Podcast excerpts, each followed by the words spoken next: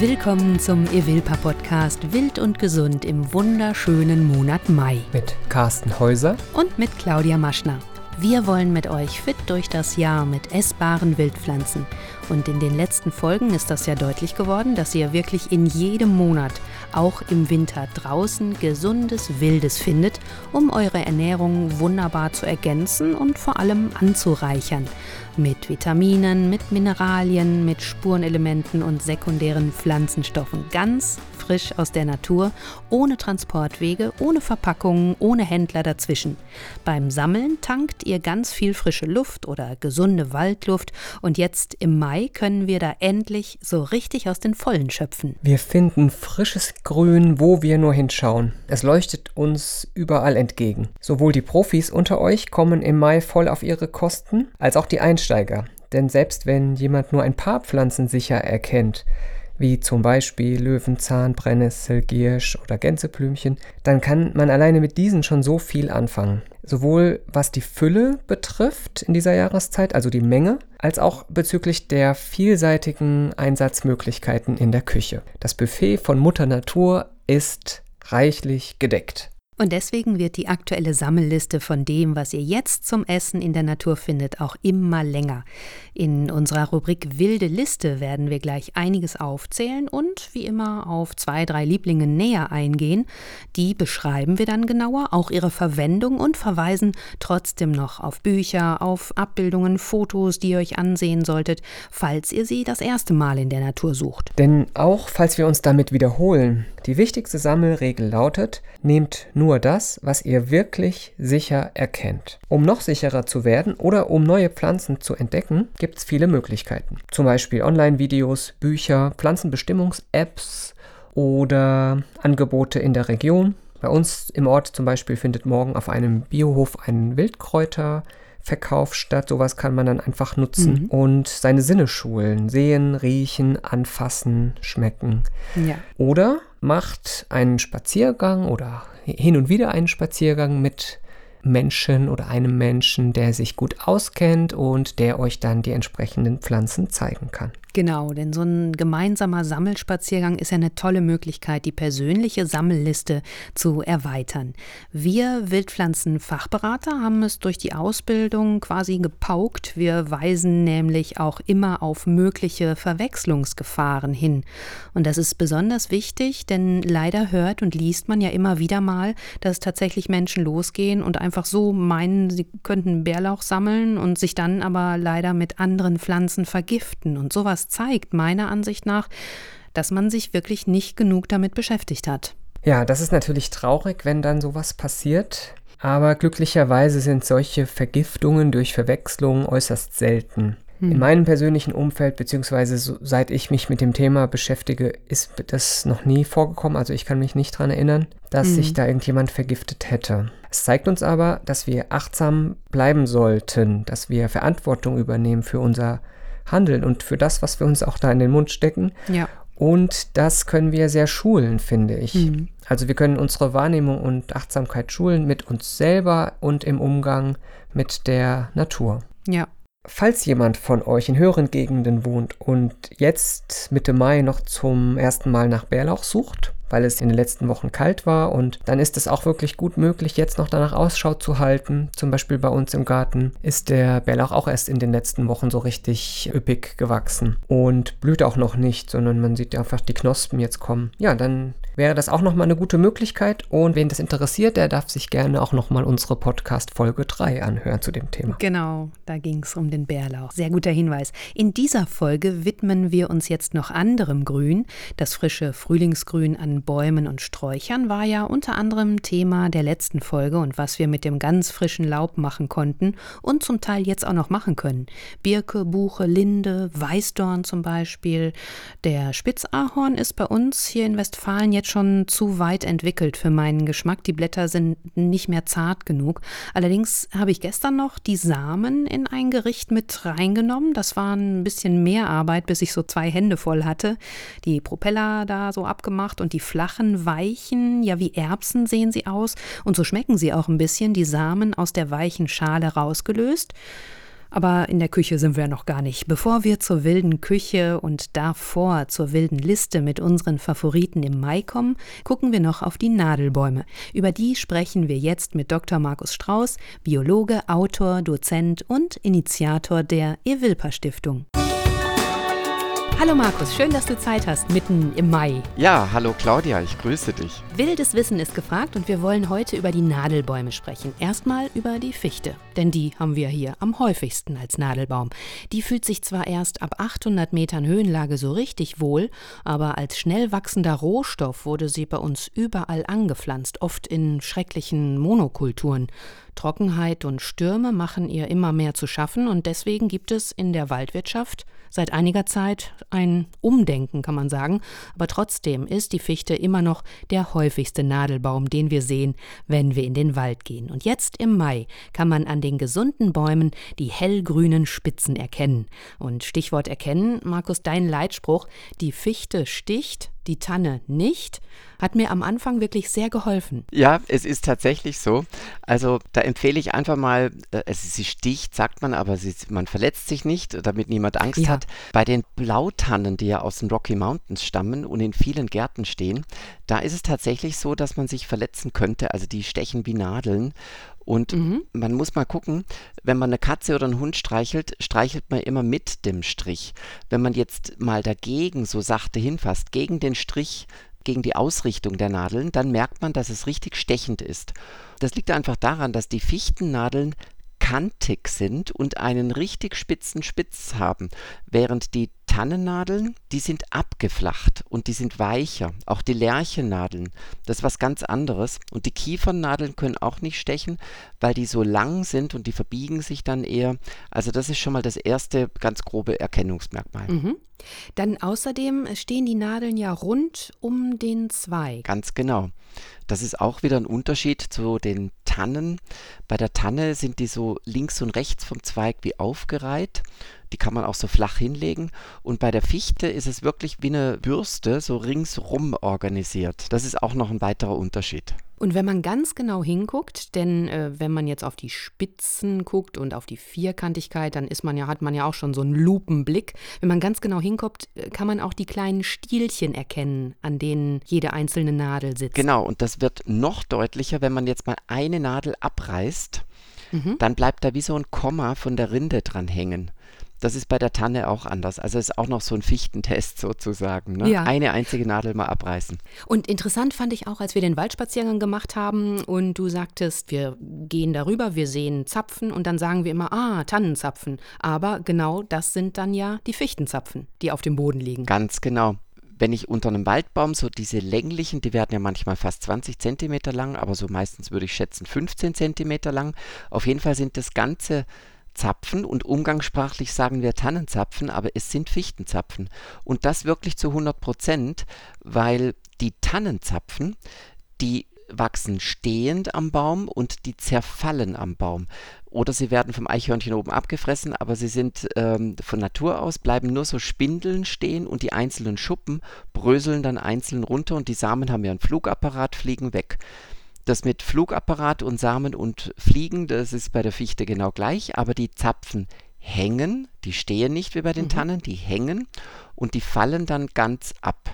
Und manchmal sieht man auch so wie, wie Pinsel, unten abgefressen, oben noch so ein Bürstchen dran, dann war es Eichhörnchen unterwegs. Ah ja, also haben wir jetzt vier Erkennungsmerkmale und da müssen wir auf jeden Fall darauf hinweisen, womit wir die Fichte verwechseln könnten. Vielleicht zu Beginn wäre noch die Eibe und das wäre natürlich fatal. Genau. Das ist, muss man aber dazu sagen, auch die einzige Verwechslungsmöglichkeit. Mhm. Wir gehen gleich auf die Merkmale ein. Also wir können wirklich von allen anderen Nadelbäumen aus der großen Familie der Pinaceae und namensgebend sind hier die Kiefern, das sind die Pinus. Ne? Die Pinaceae haben den Namen hergegeben und da zählen eben alle Kiefern dazu, die wir hier haben. Wir haben eigentlich in erster Linie die Föhre, die Waldkiefer, die hat so silbrig-grüne Nadeln, die immer im Doppelpack stehen. Die sind nicht einzeln wie bei Tanne und Fichte, sondern immer zu zweit. Mhm.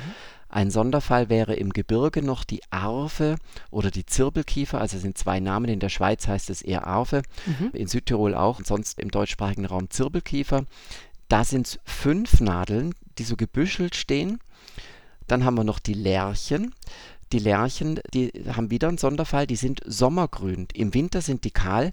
Das sind die Bäume, am meisten fallen die auf im Spätherbst. Dann sind die leuchtend goldgelb, diese Nadelbäume. Ja, schön. Mhm. Wunderbar. Und die treiben, die haben schon im April ausgetrieben. Die sind ein bisschen früher dran wie Fichte und Tanne. Und diese Nadeln, die stehen auch in Büscheln und die haben so kleine süße Zapfen, die man dann an Weihnachten wieder gut verwenden kann. Also es sind auch auffällige Bäume, auch eigentlich ein Baum aus dem Hochgebirge, den wir auch runtergeholt haben. Aber die Nadeln schmecken auch sehr gut für das, was wir nachher besprechen. Und dann haben wir noch die Tannen, vor allem bei uns die Weißtanne.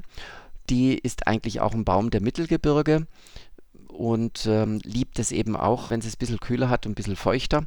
Ist natürlich auch bis unten gepflanzt worden. Also im Sauerland gibt es ganze Christbaumplantagen, auch in Dänemark soll es das geben und so weiter. Ja. Das ist dann meistens nicht mal unsere einheimische Tanne, die Weißtanne, sondern sogar die Nordmann-Tanne, die aus dem Kaukasus stammt. Mhm wäre auch essbar. Ihr müsst einfach nur gucken, bei so einer Plantage ist nicht so gut, weil da viel Glyphosat und so Zeug gesprüht wird da nicht so ernten, aber wenn sowas im Wald steht, kann man das auch. Und dann haben wir noch die serbischen Fichten bei uns, ja. das, das, sind diese ganz schlanken.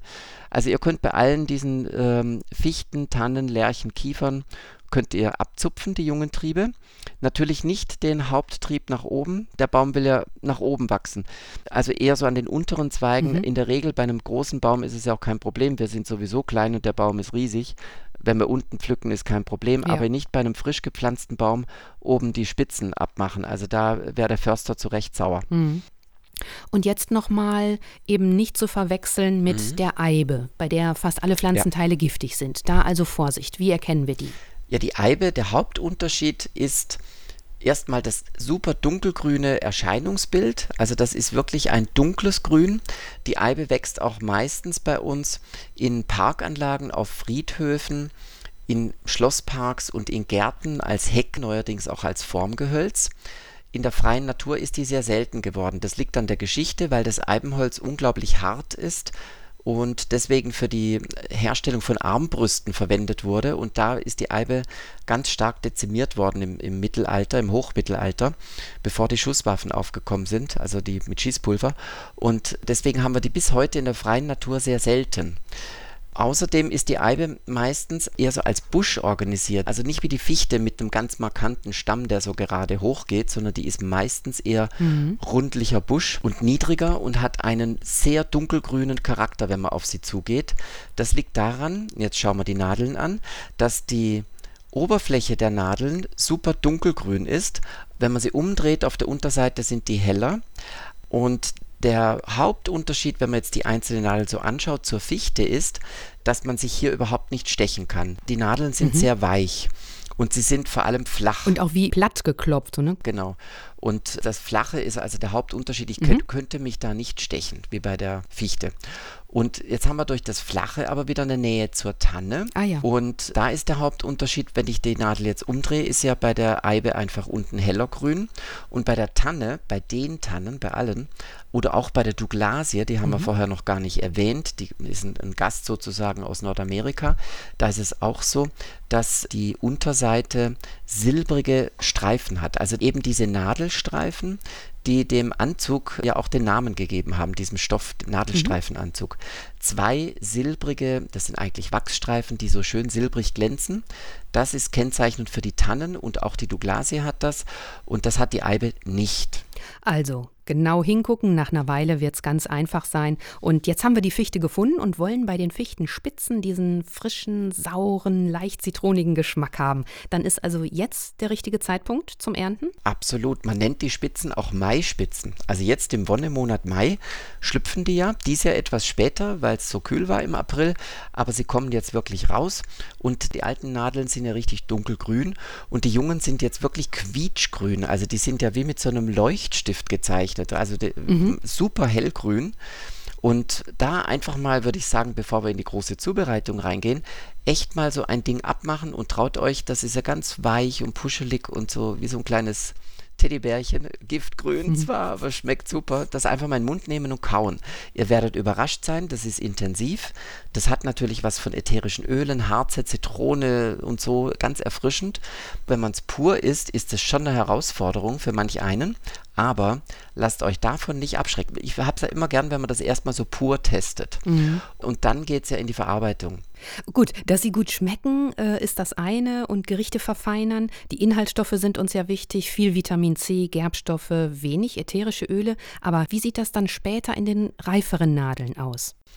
Ja, die reiferen Nadeln, die sind nicht nur härter, also oder beziehungsweise das härtere, das kommt durch mehr Substanzstoffe zustande. Also der Baum lagert da eben Sachen ein, wie zum Beispiel so Lignine, also so ein Holzstoff, sowas, damit das Ding stabil wird. Das ist ja der große Unterschied zu Laubblättern, die können weicher bleiben, weil sie eh bloß für ein Jahr konstruiert sind, für eine Sommersaison. Mhm. Aber diese Nadeln an der Fichte, sofern sie gesund bleibt, was heute nicht mehr so der Fall ist, sollen ja fünf bis sieben Jahre da sein am Baum und die müssen fünfmal Sommerhitze mhm. und fünfmal oder siebenmal Winterkälte ertragen und deswegen werden die richtig dick ausgestattet. Deswegen sind sie ja so stabil und können uns stechen.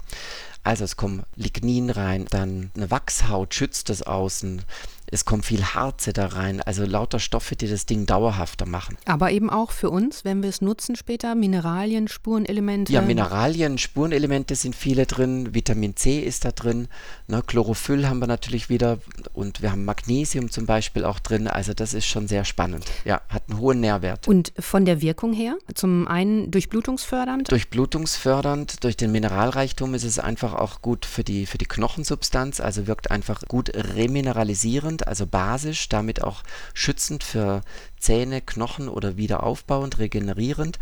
Und wir haben durch den Gehalt an diesen ätherischen Ölen auch so was Desinfizierendes. Mhm. In der Reinform ist es ja dann das Harz, was an den Stämmen manchmal auch austritt.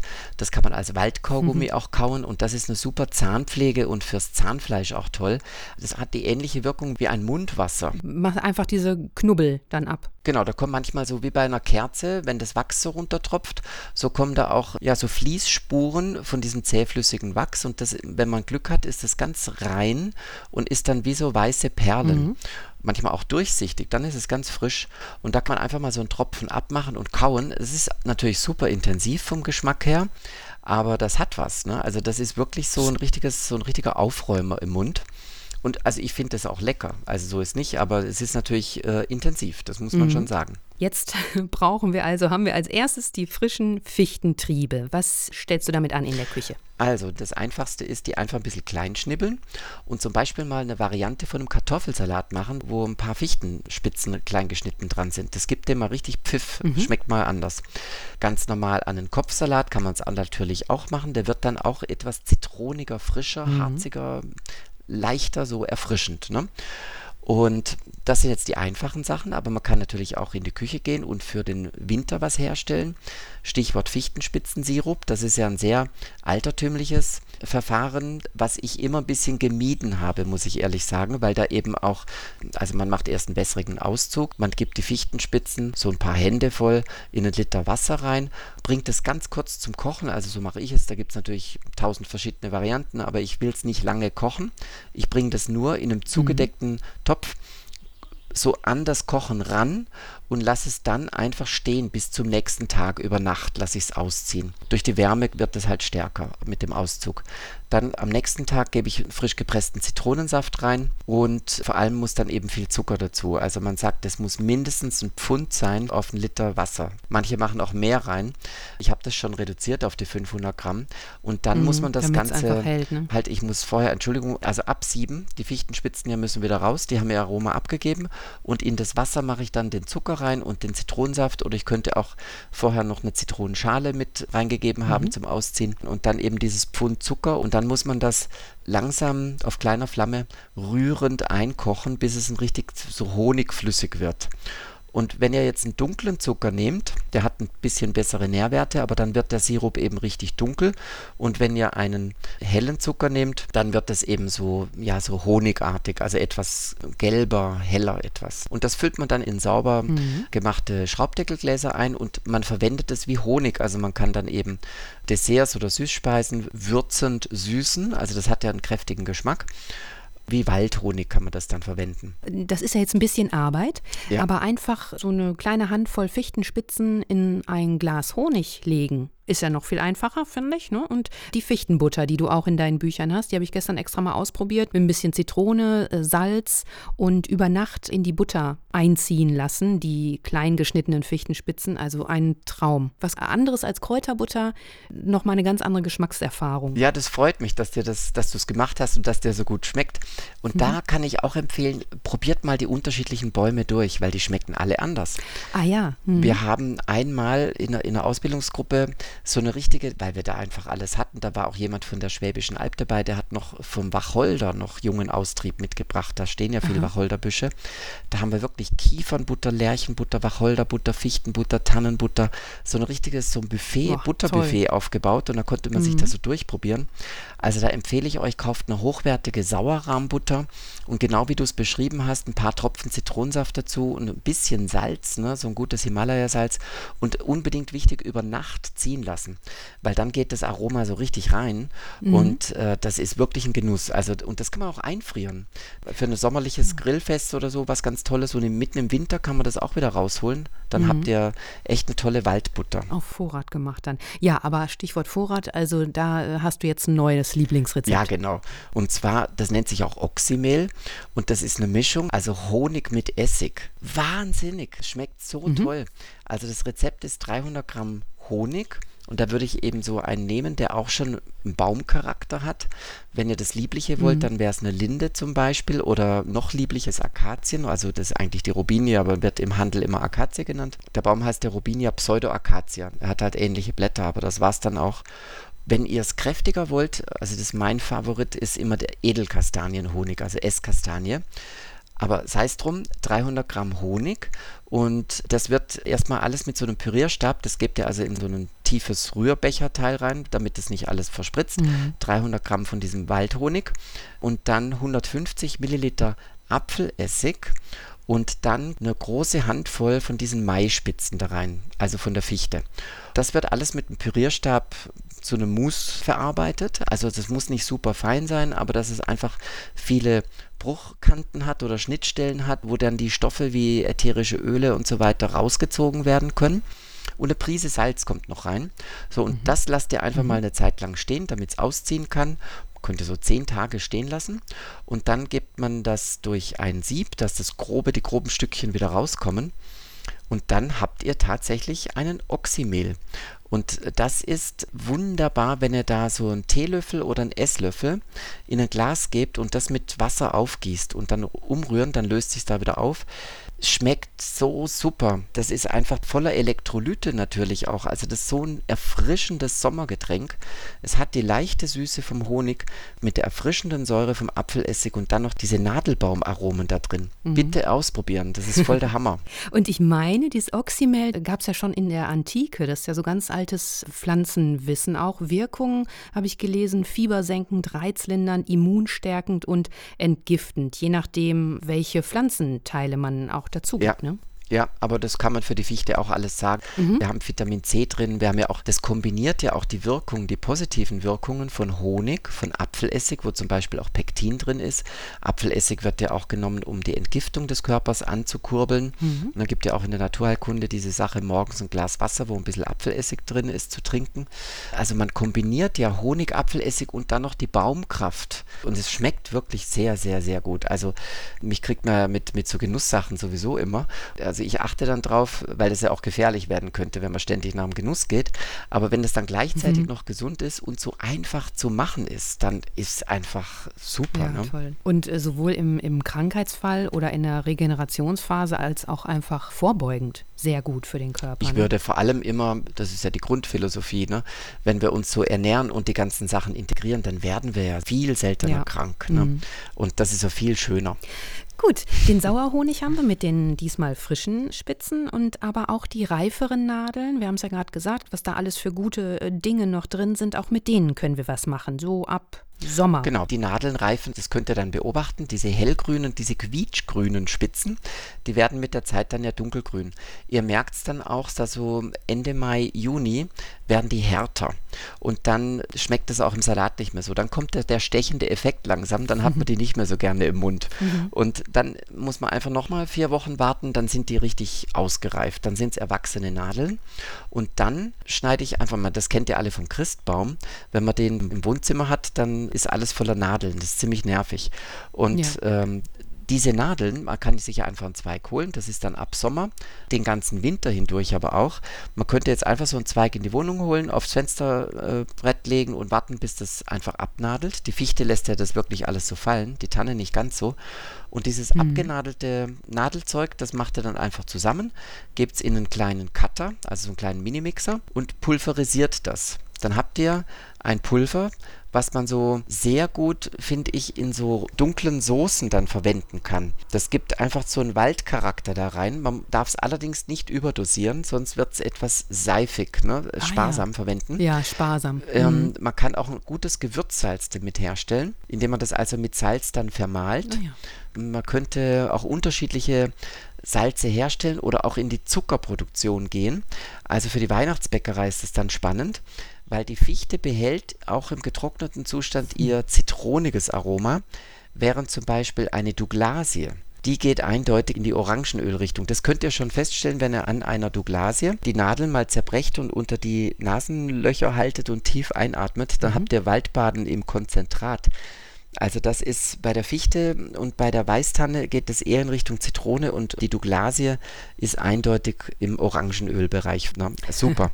habe ich ganz tolle Aromen. Also wenn man dann das gleiche, was ich vorher beschrieben habe, wenn man die Nadel mit Zucker vermahlt, dann habt ihr so einen Toll. grünen Zucker, den ihr dann für die Weihnachtsplätzchen zum Beispiel als Glasur oben verwenden könnt. Oder ihr könnt es auch mit verbacken. Also bei der Fichte muss man eben bei der Konzentration ein bisschen aufpassen, das darf nicht zu viel sein, aber wenn es so ein bisschen was drin ist, gibt es ein ganz tolles Aroma. Und das ah. kann man ah. durch, durch äh, Zesten von Zitronen natürlich mhm. noch unterstützen. Aber dann habt ihr so ein bisschen Wald mit in eurem Plätzchen drin. Schön. Also wieder leckere und gesunde Rezepte von dir, Markus. Dankeschön. Dann Gerne. alles Gute und liebe Grüße ins Allgäu. Bis zum nächsten Mal. Tschüss. Danke, einen schönen Mai noch an alle. Ne? Tschüss. Was können wir jetzt noch sammeln, außer den hellen, frischen Fichtenspitzen? Die wilde Liste ist jetzt wirklich schon sehr lang und wenn ich einmal am Tag durch den Garten gehe, kommen zum Standardprogramm an Gierschblättern, Löwenzahn, Gänseblümchen, Vogelmiere auch immer wieder ein paar Blätter Gundermann, auch Gundermannblüten. Und äh, die feingliedrigen Schafgarbenblätter, die sieht man auch schon überall in den Wiesen und beim Waldspaziergang. Habe ich letztens eine ganze Tüte voll mit Buchenkeimlingen aus dem Boden gezupft. Das finde ich witzig. Genauso ging es mir nämlich auch mit den Buchenkeimlingen. Durch das Interview mit Markus vom letzten Mal hat sich mein Blick darauf irgendwie geeicht und seitdem sehe ich sie überall. Mm. In unserem Garten wächst außerdem zurzeit viel Sauerampfer. Der scheint sich hier bei uns sehr wohl zu fühlen. Ah ja, genau. Mm. Den kann man immer gut integrieren, wenn man ein zitroniges, leicht saures Aroma mit reinbringen will. Ähnlich wie auch bei dem Sauerklee mhm. bei einem Waldspaziergang. Es wird aber auch immer wieder mal vor der darin enthaltenen Oxalsäure gewarnt. Aber ich finde, die Dosis macht das Gift und es ist wieder mal die eigene Selbstverantwortung gefragt. Ja. Also ich habe keine Bedenken, den Sauerampfer und den Sauerklee mhm. zu verwenden und lasse das auch meine Jungs davon probieren, die mögen das auch gerne.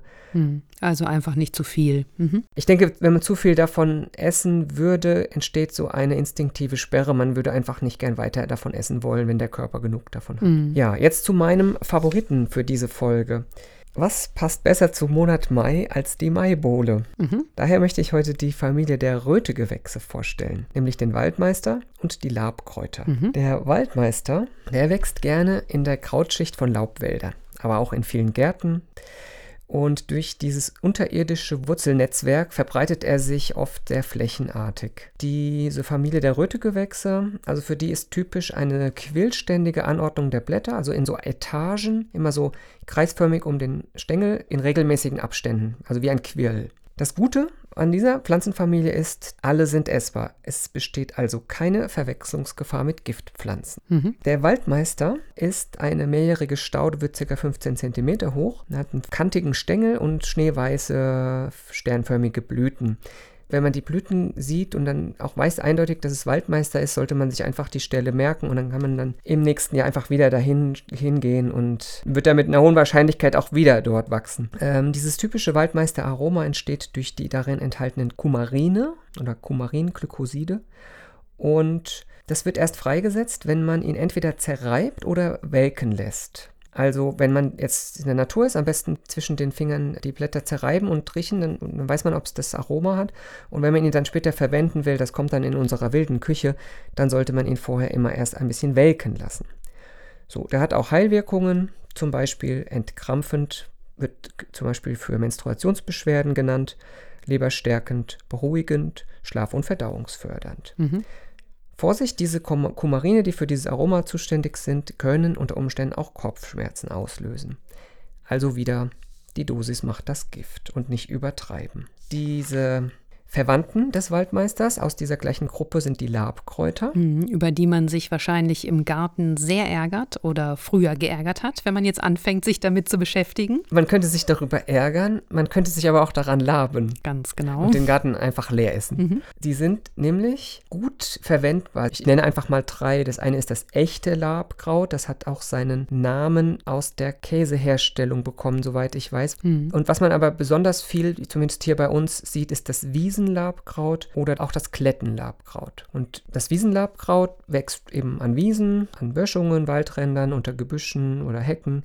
Und wenn es blüht, sind es ganz viele kleine weiße Blüten. Das wirkt so wie ein Schleier. Das haben bestimmt viele Menschen schon mal gesehen auf Wiesen im Sommer, richtig so weiß, schleierig. Mhm. Und im Prinzip sind alle Pflanzenteile essbar. Und sehen sich sehr ähnlich, nur das eine klettet und das andere nicht. Ne? Genau. Dieses nicht klettende, also das Wiesenlabkraut, gehört übrigens auch zu den immergrünen Pflanzen. Also man kann sich durchaus mal die Stellen merken. Mhm. Und jetzt das Klettenlabkraut noch kurz erwähnt.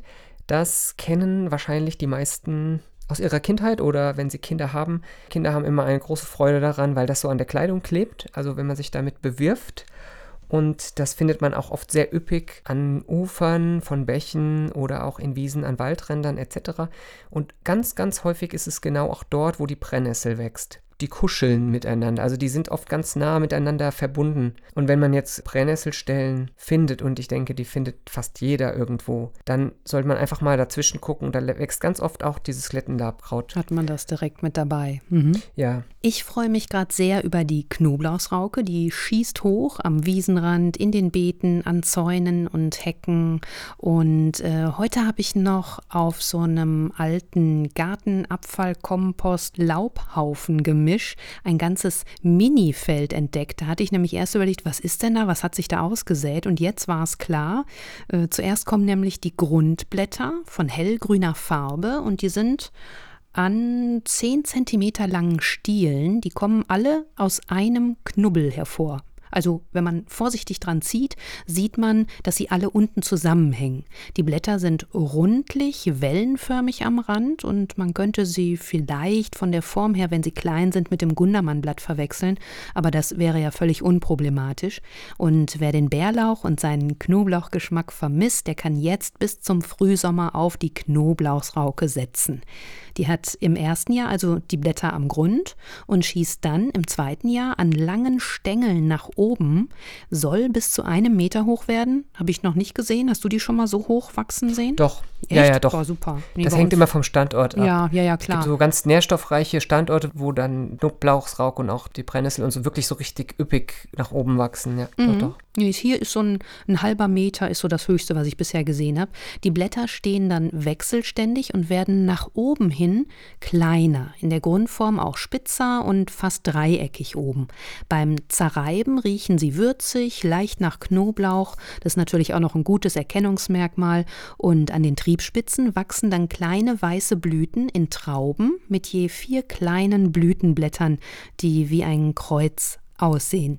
Aus den Blüten bilden sich später dann kleine Schoten mit senfscharfen Samen, die man auch verwenden kann, wenn sie noch frisch und weich sind. Ja, genau. Ja, lass uns noch kurz aufzählen, was wir außerdem noch finden und verwenden jetzt. Natürlich nur, wenn wir uns das Aussehen ausgiebig angeguckt haben, ausgiebig studiert haben und die Pflanzen ganz sicher erkennen.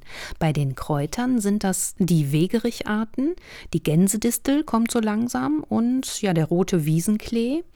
Junge Brombeer- und Himbeerblätter könnt ihr außerdem noch ernten. In mhm. Anlehnung an den Sammelkalender vom Hedeke Verlag. Die Sumpf- und Wasserpflanzen, die man jetzt sammeln kann, wären zum Beispiel die Bachbunge, die Bachnelkenwurz, die Brunnenkresse, Mädesüß, der Wiesenbärenklau und auch das Wiesenschaumkraut, das wir in der letzten Folge auch vorgestellt haben. Mhm. Bei den Pionierpflanzen sind noch dabei das Ackerhellerkraut, Barbarakraut, weißer Gänsefuß oder Melde, das Knopfkraut, wilde Malve, Nachtkerze, der Rheinkohl, also der wilde Vorläufer unseres Kultursalats und die Wegwarte. Ja, wir zählen hier immer einiges auf. Es gibt natürlich noch sehr viel mehr. Dann wird es aber sehr unübersichtlich. Und wir finden, diese, die haben sich bewährt und es ist erstmal einfach eine sehr gute Orientierung unserer Meinung nach. Ja, die Doldenblütler sind da ein schwieriges Kapitel. Zu denen zählen zum Beispiel Waldengelwurz oder auch Wiesenbärenklau. Und da wollen wir ja in der nächsten Folge mal detaillierter drauf eingehen. Ne? Ja, weil dort ist wirklich wichtig, dass man eben keine Verwechslung riskiert bei dieser Pflanzenfamilie. Ja, wenn wir all das draußen nur suchen, haben wir ja schon einiges für die Gesundheit getan. Meistens müssen wir im Mai noch nicht mal großartig suchen, sondern die Pflanzen begegnen uns praktisch überall, wo auch nur ein bisschen Grünfläche ist. Mit unseren Lieblingen des Monats gehen wir direkt durch in die wilde Küche. Willst du den Anfang machen? Gerne. Also, mein Liebling, der Waldmeister. Der ist bekannt durch die Maibohne mhm. oder auch durch Speiseeis, Dessert äh, und so weiter. Und er hat ja dieses ganz typische Waldmeister-Aroma durch die darin enthaltenen Kumarine. Und man sollte ihn erst welken lassen, damit er diese Aromen freisetzt. Mhm. Mindestens zwei Stunden. Ja, bis er so traurig aussieht, einfach. So traurig verwelkt. Bis er traurig aussieht, genau. Und dann riecht man es einfach auch ja. schon sehr gut, mhm. ne, dieses Aroma. Und dann kann man ihn zu der Herstellung von einer Bowle einweichen in Weißwein, also in eine Karaffe Weißwein als Büschel reinhängen und dann könnte man das je nach Rezept mit Mineralwasser oder Sekt vermischen oder mit Saft, Früchten. Also klassisch wäre dann, soweit ich weiß, Weißwein, Sekt und mhm. eben Waldmeister. Aber auch nur, solange die Blüten nicht da sind, ne? Ja. Mhm. Und natürlich kann man das auch als alkoholfreie Variante machen. In Saft oder Wasser einweichen, also mit Traubensaft zum Beispiel oder mit Sprudelwasser, Zitronensaft und so weiter. Und äh, nochmal zur Erinnerung, nicht zu viel nehmen wegen der möglichen Kopfschmerzen. Allerdings durch das vorherige Welken oder das Übergießen wird wohl auch die Kopfschmerzgefahr geringer. Und dann, wenn man dann trotzdem Kopfschmerzen bekommt, könnte es vielleicht. Kommt es vielleicht vom Wein oder Sekt, genau. Und da ist wieder jeder selbst gefragt, in die Eigenverantwortung zu gehen. Hm. Und jetzt zu den Labkräutern. Ja, was machst du damit? Ja, die kann man einfach auf ganz viele Arten verwenden. Im Prinzip überall, wo man auch sonst Kräuter oder so Kräuter, Grünzeug verwendet. Also für Salate, Kräuter, Butter, Kräuterquarks, Dips, Dressings, Kräutersalz, Gemüse, Aufläufe, Suppen und so weiter. Mhm. Natürlich auch als Tee oder auch als Kräutergetränke oder für Desserts. Schön dann so, ein, so einen Kaltauszug einfach zu machen, ne? Genau. Und was ich gerne mag, ist die Einfachheit. Man findet sie gut, es gibt viel davon, man kann sie einfach ernten, man kann sie gut vertragen, auch in größeren Mengen. Ich finde das einfach praktisch. Und dann könnte man zum Beispiel, wenn man die Brennnesseln erntet, nimmt man sich auch einfach eine große Tasche oder einen Korb voll Wiesenlabkraut oder dieses Klettenlabkraut mit und dann kann man das zum Beispiel entsaften. Für die Puristen unter euch einfach pur den Saft, das ist wie so ein Green Shot, ein Energiespender. Mhm. Man kann es aber natürlich auch mit Orangensaft etc. vermischen und dann schmeckt es wirklich sehr lecker. Mhm. Geht schnell, ist einfach. Deswegen gehört das in dieser Jahreszeit einfach zu meinen Favoriten. Super. Ja, genau. Und quasi jedes Gericht aufzupeppen mit Wildpflanzen ist ab jetzt so gar kein Problem. Wir hatten ja letztes Mal auch über die einfachen Rezepte schon gesprochen. Ich mache das oft so, dass ich beim Mittagessen auf den einzelnen Teller erstmal so ein Bett aus klein geschnittenen Wildpflanzen lege und darauf dann das jeweilige Gericht, also egal ob Salat, Nudeln, Kartoffeln oder Reis. Und wer das noch nicht so kennt oder vielleicht hier zu Hause nicht so mag, der bekommt ein kleines Kissen und ich selber breite mir dann eine ordentliche Decke über den ganzen Teller. Mhm. Und dann habe ich mit jeder Gabel also gleich das wilde Grün dabei, scharf, bitter, lauch großartig und es passt eigentlich immer. Das ist eine gute Idee. Ich finde, man kann das auch so als Bowl machen, also quasi so als in eine Schüssel. So. Ja. Mhm. Und damit alle wertvollen Inhaltsstoffe erhalten bleiben, am liebsten roh, mhm. kurz angebraten, geht zum Beispiel, finde ich, bei den kleinen Köpfen vom Spitzwegerich. Mhm. Und weil die Knoblauchsrauke, äh, die ich ja gerade hatte auf meiner Liste, genau wie der Bärlauch nach dem Trocknen nicht mehr so lecker ist, macht man auch hier am besten ein Pesto mit gutem Olivenöl und zum Beispiel Sonnenblumenkernen. Schmeckt allerdings bitterer. Und da lohnt es sich also wirklich nur die Blätter zu nehmen und eben nicht die Stiele, aber trotzdem einfach bitterer als der Bärlauch. Da muss man sich drauf einstellen oder kann man probieren. Es ist lecker mit trotzdem ein bisschen Zitrone dabei und Salz. Und auch die Schoten sind lecker, solange sie noch weich sind. Ende Juni dann nicht mehr, dann sind sie zu hart. Was man auch gut machen kann, einfach eine Handvoll Blätter in eine Flasche mit Öl geben und ziehen lassen und dann hast du Knoblauchöl nach einer Weile. Ja, oder noch ein Tipp zum Pesto, du kannst auch einfach zwei Pflanzen mischen. Ja, klar, genau. Also du nimmst einfach mhm. nur einen Teil Knoblauchsrauch und den anderen Teil mhm. Giersch oder Brennnessel oder so. Genau, dann ist das nicht so heftig. Und machst dir das Pesto eben nicht nur mit ja. Knoblauchsrauch. Die Inhaltsstoffe will ich noch nachliefern und zwar Vitamin A und C, ätherische Öle, die Scharfstoffe, wirkt also wieder antibakteriell, Schleim schleimlösend, blutreinigend und entzündungshemmend. Dann sollte ich auch noch mhm. die Inhaltsstoffe von den Labkräutern nachliefern. Das sind neben diesen Kumarin sind das noch ätherische Öle, Glykoside, Flavonoide und Saponine, also diese sekundären Pflanzenstoffe, als auch Mineralien und Spurenelemente. Ja, von mir zum wilden Schluss ein Resümee, dass man also nochmal wirklich nur die Pflanzen sammelt, die man auch wirklich sicher erkennt und den Sammelort auch möglichst immer so schön verlässt, wie man ihn vorgefunden hat. Also als Faustregel möglichst nie mehr als ein Drittel der Pflanzen dort mitnehmen. Und meine Empfehlung an alle Hörer ist, vor lauter neuem Wissen und Informationen nicht zu versäumen, mit allen Sinnen das Hier und Jetzt zu ja. genießen. Und ich finde, das macht etwas mit uns, wenn wir das wirklich richtig wahrnehmen und spüren und nicht einfach so gedankenverloren in der, durch die Gegend spazieren. Mein Appell wäre rausgehen, sehen, riechen, schmecken, fühlen, die Natur genießen und dann sind wir als Mensch ein Teil der Natur, nicht nur ein Besucher. Und dann denke ich, wird es uns einfach sehr gut tun. Ja, genießt das frische Grün draußen in der Natur so oft wie möglich. Euer Körper wird es euch danken, die Laune steigt, das Immunsystem bleibt stark und ihr bekommt den Kopf frei für neue Gedanken und Ideen, die euch und anderen Freude machen und euch ein gutes Lebensgefühl geben. Wilde und gesunde Grüße von Carsten Häuser und Claudia Başına.